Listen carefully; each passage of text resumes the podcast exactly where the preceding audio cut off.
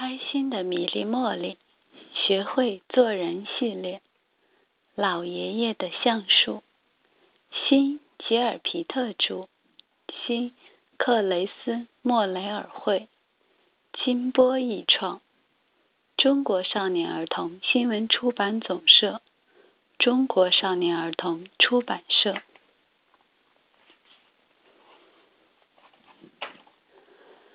在小镇边上，有一座很古老的房子，里面住着佩吉爷爷和佩吉奶奶。这一天，米莉和茉莉来到他们的花园里，看见一棵橡树。他们俩从来没见过这么大的橡树。佩吉爷爷说。我们的这棵橡树有一百岁了。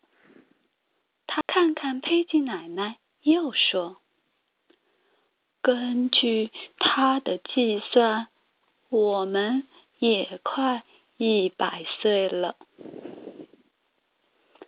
佩吉爷爷和佩吉奶奶可好了，对大家就像亲人一样。每次。有客人来，佩奇奶奶都会下厨房做草莓酱，热情招待客人。小镇上的每一个人都吃过她做的草莓酱。生活困难的时候，佩奇爷爷要是知道谁家缺木柴，他就会推着手推车去送木柴。小镇上每家的柴房里都有过他送来的木柴呢。小镇上的人都喜欢佩吉爷爷和佩吉奶奶，米莉和茉莉几乎每天都来他们家玩，亲的就像一家人。这一天天都亮了，佩吉爷爷。还躺在床上。要是在往常，佩吉爷爷早就起来干活了。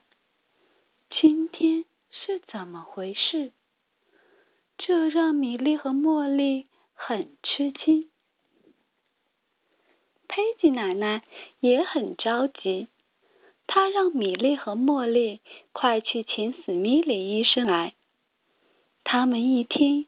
立刻撒腿跑了出去，快的速度去请医生。没过一会儿，史密里医生就赶来了。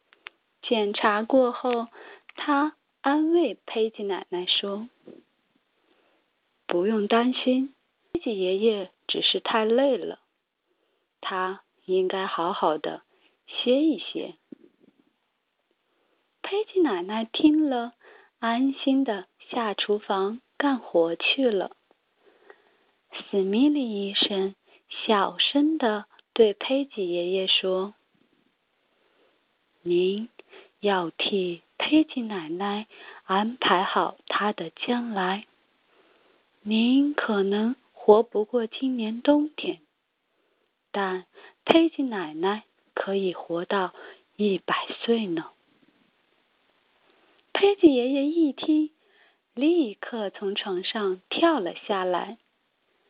米莉和茉莉本想拦住他，让他继续躺在床上休息，但他们了解佩吉爷爷的性格，都不敢跟他争辩。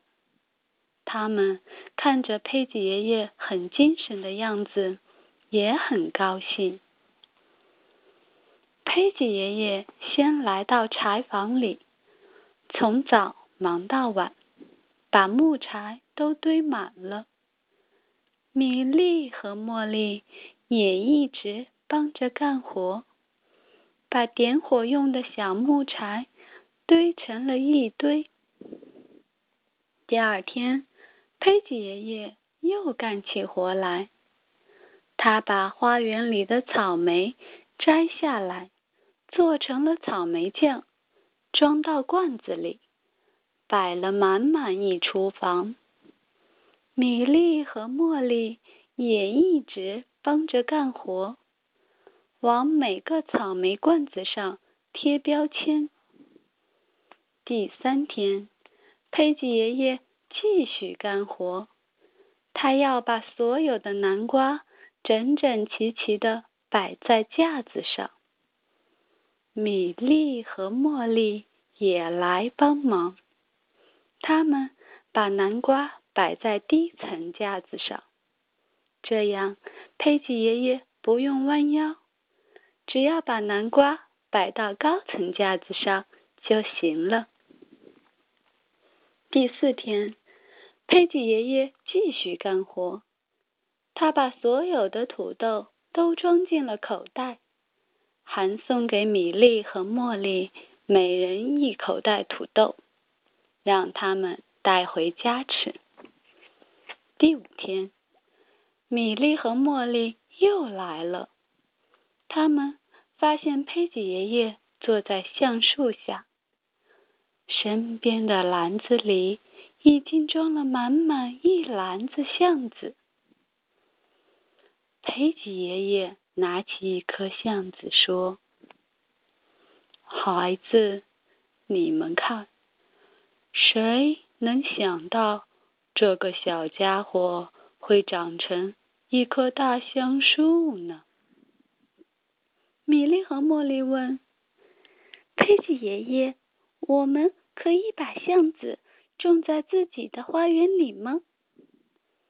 佩吉爷爷说：“当然可以了，但你们要答应我，给它浇水，并好好照顾它。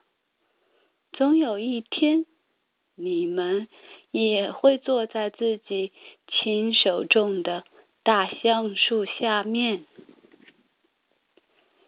这一天，佩吉爷爷在睡觉前还做了一件事。他给佩吉奶奶写了一封信：“亲爱的佩吉奶奶，我给你准备了南瓜、土豆和木柴，足够你用到一百岁了。草莓酱。”也足够分给小镇上每个人一罐了。请把我埋在大橡树下面，我在那里等你。爱你的佩吉爷爷。第二天早晨，佩吉爷爷去世了。有一天。一个负责城市规划的人来拜访佩吉奶奶。他说：“这里要建高速公路，政府想砍掉这棵橡树，请您搬到别处去住。”佩吉奶奶说：“不，不能离开佩吉爷爷。”那人又说：“他。”可以和您一起搬走啊，佩吉奶奶说：“不，佩吉爷爷不能搬走，他在橡树下等我呢。”这个负责城市规划的人也很爱橡树，他觉得不应该打扰佩吉爷爷和橡树，于是答应不砍掉大橡树。佩吉奶奶很感谢他的理解，送给了他一罐草莓酱。佩吉爷爷算的真准啊！